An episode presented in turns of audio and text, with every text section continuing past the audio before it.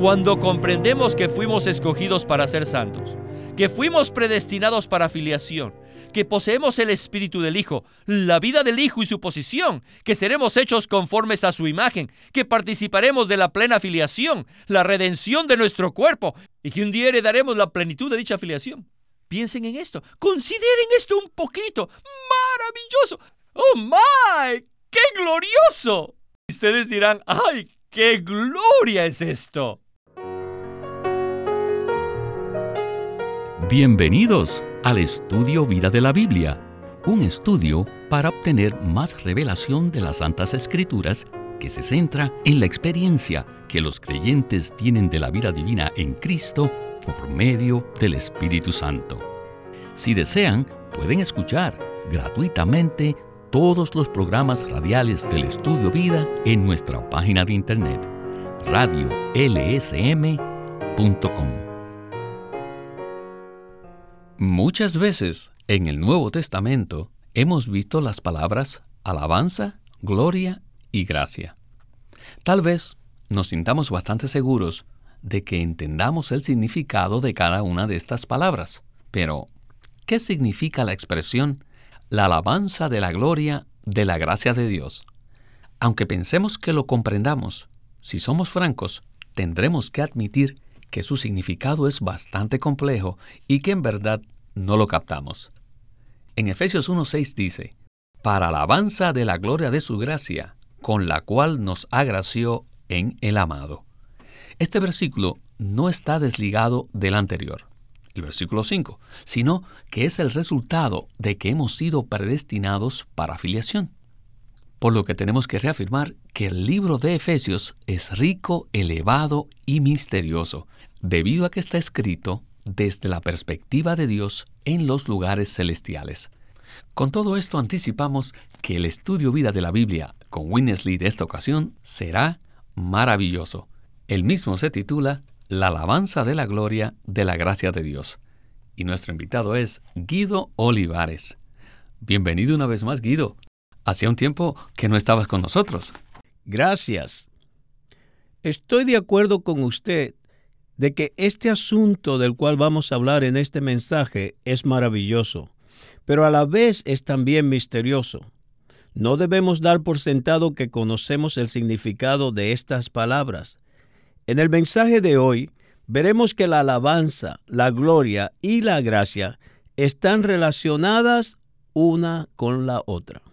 Guido, una vez que empezamos a leer y orar el libro de Efesios, nos damos cuenta de que es un libro muy elevado y que está escrito desde una perspectiva celestial. Como dijo Winnesley, Efesios está escrito desde el punto de vista de Dios en los lugares celestiales y no desde el punto de vista de la condición miserable del hombre en la tierra. En Efesios 1.5 al 6 dice así, predestinándonos para filiación por medio de Jesucristo para sí mismo según el beneplácito de su voluntad, para alabanza de la gloria de su gracia, con la cual nos agració en el amado. En estos cortos versículos podemos ver un tema inagotable. ¿No es cierto? Así es. El enfoque de estos versículos es la filiación. Dios el Padre en la eternidad pasada nos predestinó para filiación.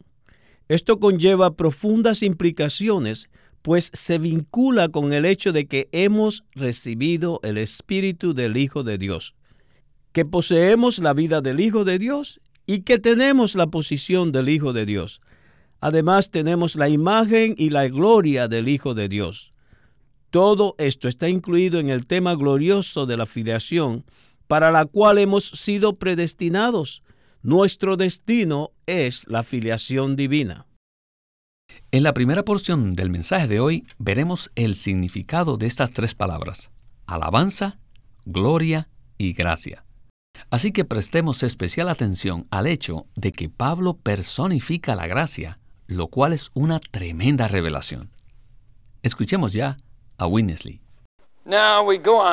Ahora avancemos to uh, the praise of the glory of God's grace. a la alabanza de la gloria de la gracia de Dios. Three things here are En Efesios 1.6 se mencionan tres cosas, la alabanza, la gloria y la gracia.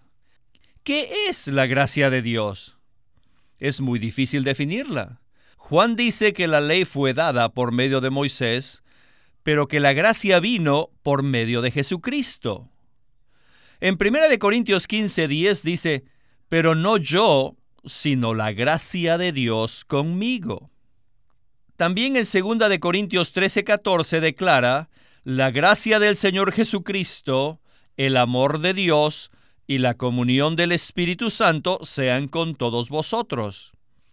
Esto nos muestra que la gracia es Dios mismo. Es que Dios mismo es la personificación de la gracia. Aunque nos pueda parecer extraño, es un hecho. Si entramos en el espíritu del Nuevo Testamento con respecto a la gracia, nos daremos cuenta de que la gracia está personificada.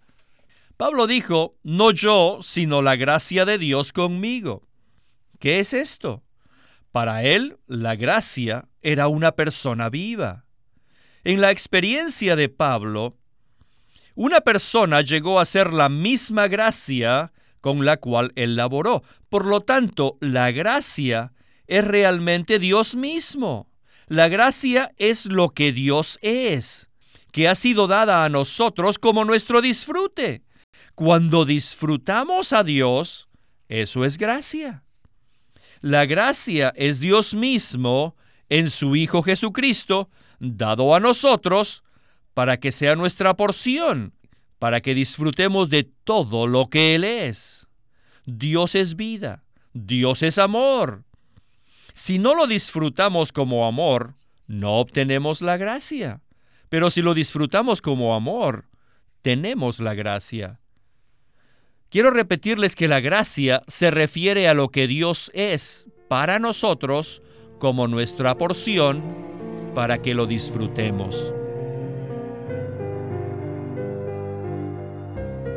Lo que acabamos de escuchar es un reto, pues nos impulsa a que obtengamos una definición totalmente nueva de lo que significa la gracia. ¿No es así? Ciertamente lo es. Según el concepto de la mayoría de las personas, la gracia se refiere a algo que Dios hace por nosotros y que debido a nuestra condición caída no merecemos recibirlo. O sea, para muchos, la gracia se refiere a los favores inmerecidos que Dios nos otorga. Pero si leemos el Nuevo Testamento cuidadosamente, especialmente los pasajes que Witness Lee acaba de mencionar, es muy claro que en la Biblia la gracia está personificada. Por ejemplo, en Juan 1.17 dice que la ley fue dada por medio de Moisés, pero la gracia y la realidad vinieron por medio de Jesucristo. La ley fue dada por Moisés.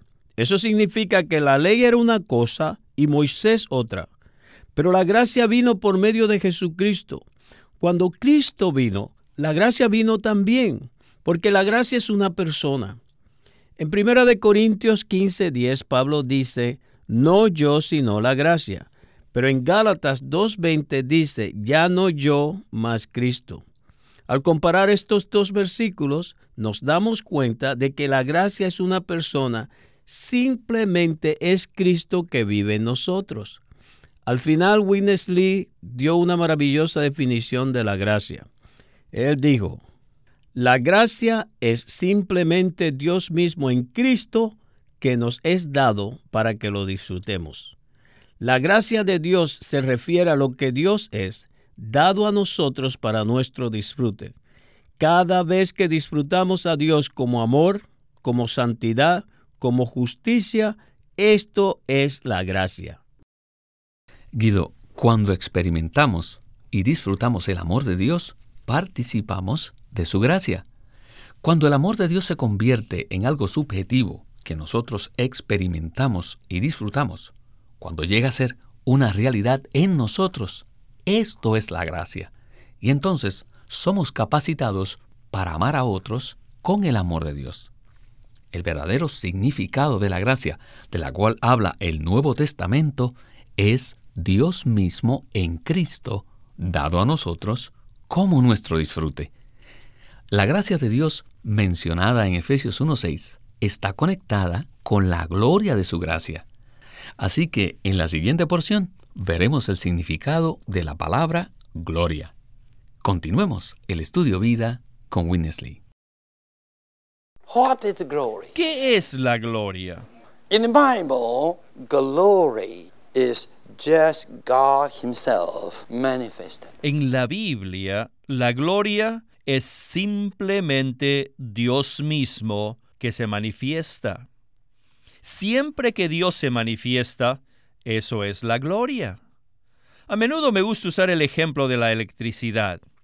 La electricidad cuando está oculta es electricidad, pero cuando se expresa en forma de luz, esa luz es la gloria de la electricidad. Del mismo modo, cuando Dios está escondido, no podemos ver su gloria, pero cuando Él se expresa, se ve su gloria. Entonces, ¿qué es la gloria? La gloria es Dios expresado. Cuando el tabernáculo fue erigido en la antigüedad, la Biblia dice que inmediatamente que fue erigido, éste se llenó de la gloria de Dios. ¿Qué fue eso? Esa fue la expresión de Dios. Según este principio, el Hijo de Dios vino como resplandor de la gloria de Dios, lo cual significa que Él es la expresión de Dios. A Dios nadie lo ha visto jamás, pero el unigénito, que está en el seno del Padre, Él lo ha dado a conocer. Y nosotros hemos visto la gloria del Hijo unigénito. Ahora, ¿qué significa la gloria de la gracia de Dios? Significa que cuando recibimos la gracia de Dios, cuando lo disfrutamos, sentimos que hay una gloria que lo expresa a Él. Cuando recibimos la gracia y disfrutamos a Dios, experimentamos una sensación de gloria, aunque a veces no encontramos las palabras para expresar lo que sentimos.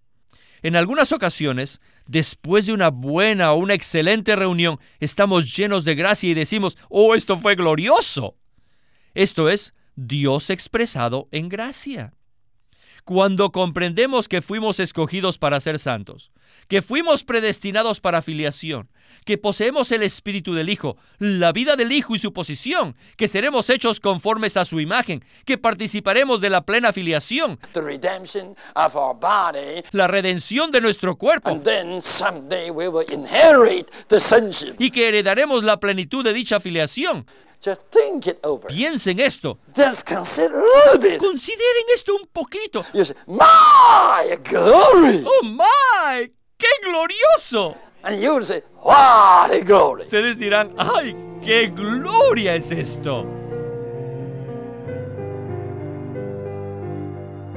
Guido, ¿no le parece que fue muy bueno este ejemplo de la electricidad y el bombillo para ilustrar el concepto acerca de la gloria?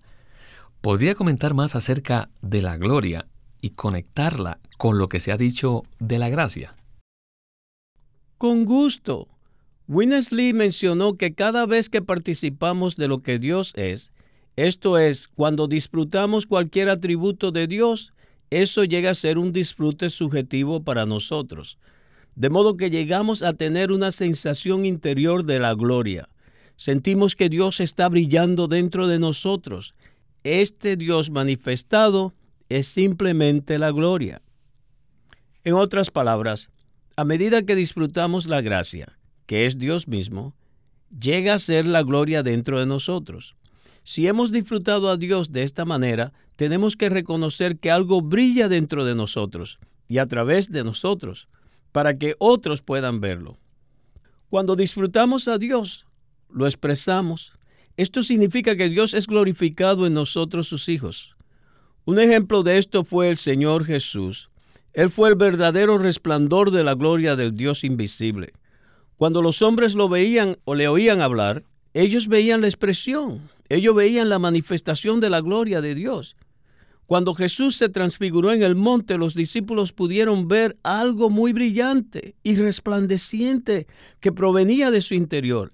Esa fue la gloria de Dios, la expresión de Dios en el hombre. cada vez que experimentamos a Dios como gracia, experimentamos esta gloria de manera real y subjetiva.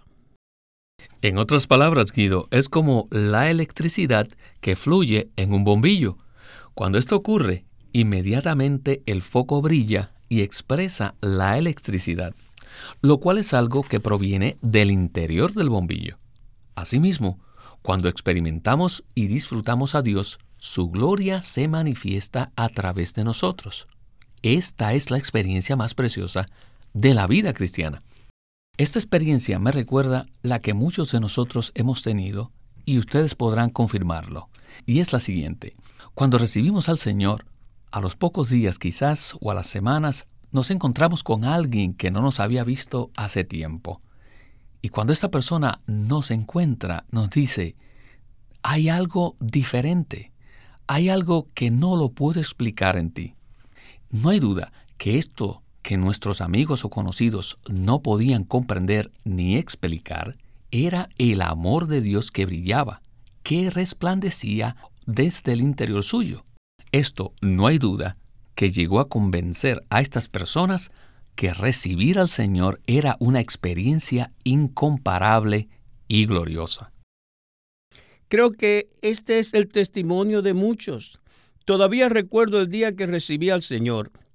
Antes de orar para recibirlo tenía una sensación de oscuridad dentro de mí. Pero tan pronto como creí en el Señor Jesús, sentí que algo glorioso brilló dentro de mí. A pesar de que en ese momento no entendí nada, pude sentir algo en mi interior, que hoy reconozco eran la gracia y la gloria de Dios. Bien, continuemos con Witness Lee para oír el segmento final del programa en el que hablará acerca del significado de la palabra alabanza. Then, what is praise? To the praise of the... Entonces, ¿qué es la alabanza? ¿Qué es la alabanza de la gloria de la gracia de Dios?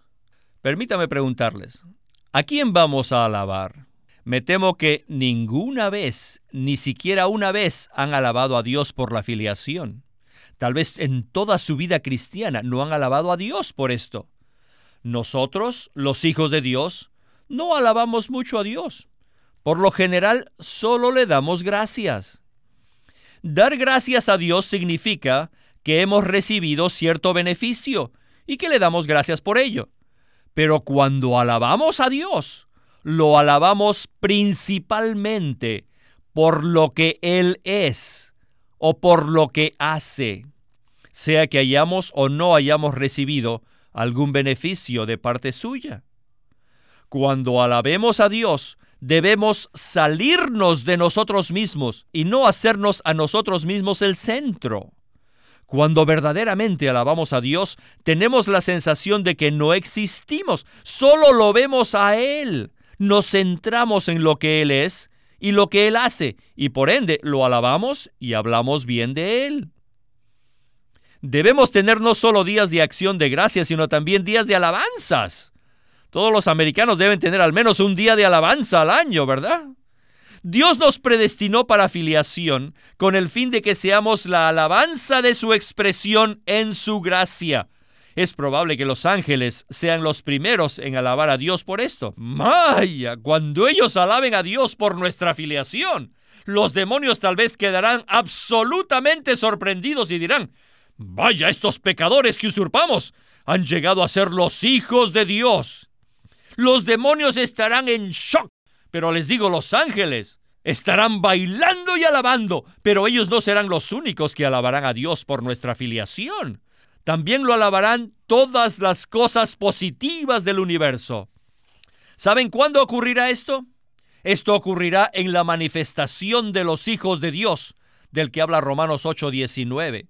Actualmente toda la creación gime bajo la esclavitud, aguardando la manifestación de los hijos de Dios. When the manifestation of the sins of God comes, Pero cuando esto suceda, the whole universe will praise God. todo el universo alabará a Dios. The whole universe. Angels, all the passive things, they all will praise God. Para ese tiempo todos los ángeles, todas las cosas positivas del universo alabarán a Dios porque la gloria de su gracia será vista en la revelación de sus hijos. Ahora no oímos mucha alabanza, pero entonces sí la oiremos. Nosotros, los hijos de Dios, nos sorprenderemos. ¿Por qué? Por las alabanzas que los ángeles ofrecerán a Dios, pues ellos lo alabarán por causa de nosotros, por nuestra filiación. Esta es la alabanza de la gloria de la gracia de Dios.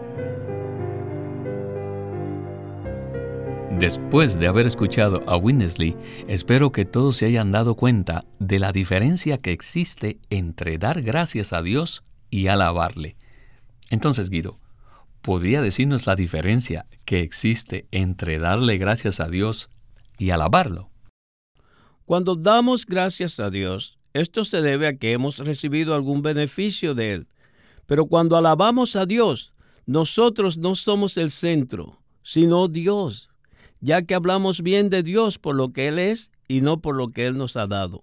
De hecho, es posible alabar a Dios en medio del sufrimiento, incluso cuando Dios no está haciendo nada por nosotros o por nuestro beneficio.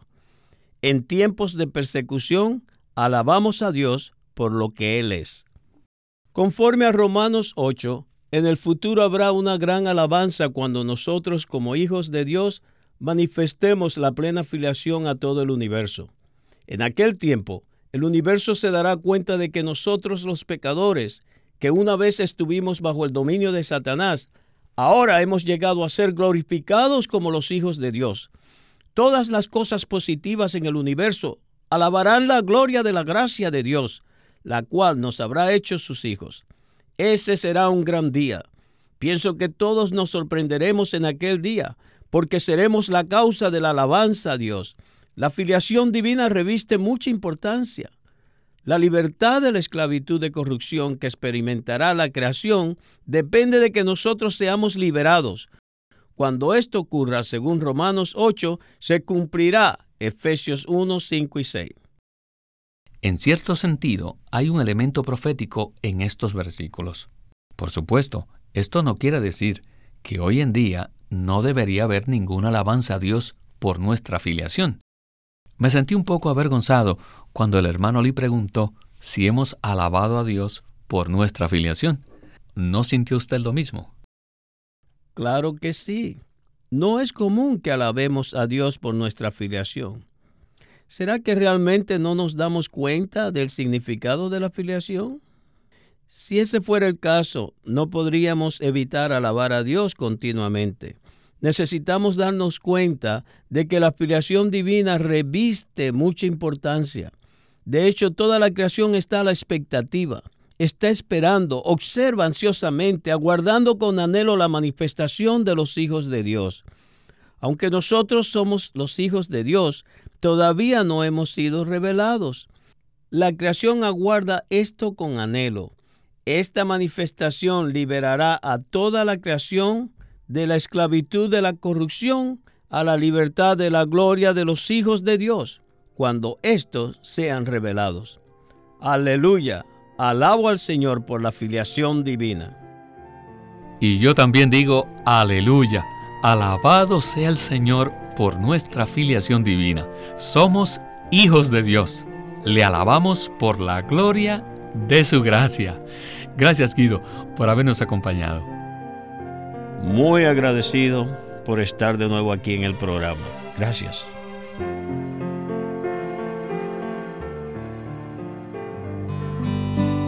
Queremos presentarles el libro Cómo estudiar la Biblia por Watchman Nee él presentó una perspectiva equilibrada en cuanto a cómo estudiar la Biblia, que además de proporcionar delineamientos prácticos para descubrir las riquezas contenidas en la palabra de Dios, dedica su atención a enseñar que quienes estudian la Biblia deben ser personas rectas delante del Señor, pues sólo entonces podrán recibir luz y revelación de las Santas Escrituras.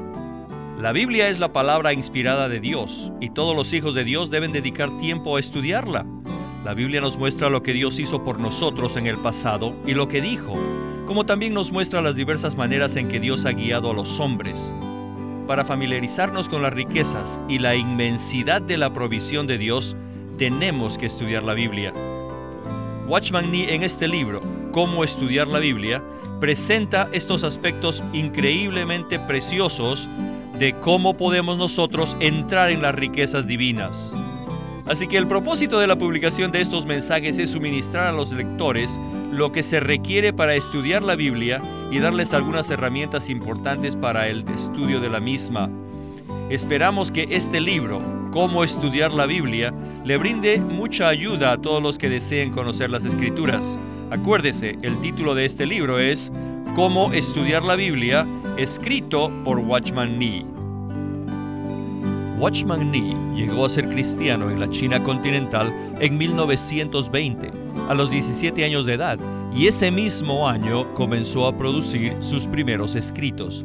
En casi 30 años de ministerio se demostró claramente que él era un don especial que el Señor dio a su cuerpo con el fin de adelantar su obra en esta era. En 1952 fue encarcelado por su fe en Cristo y permaneció en la prisión hasta su muerte en 1972. Sus palabras, sus escritos, continúan siendo una rica fuente de revelación y provisión espiritual para el pueblo cristiano de todo el mundo. Winnesley sirvió fielmente al Señor durante más de 70 años y culminó su labor con este exhaustivo comentario de todas las escrituras llamado el Estudio Vida de la Biblia. A través de los mensajes del Estudio Vida, Winnesley recalcó la importancia de que nosotros crezcamos en vida y ejerzamos nuestra función como cristianos a fin de que el cuerpo de Cristo pueda edificarse a sí mismo en amor. Queremos animarlos a que visiten nuestra página de internet libroslsm.com.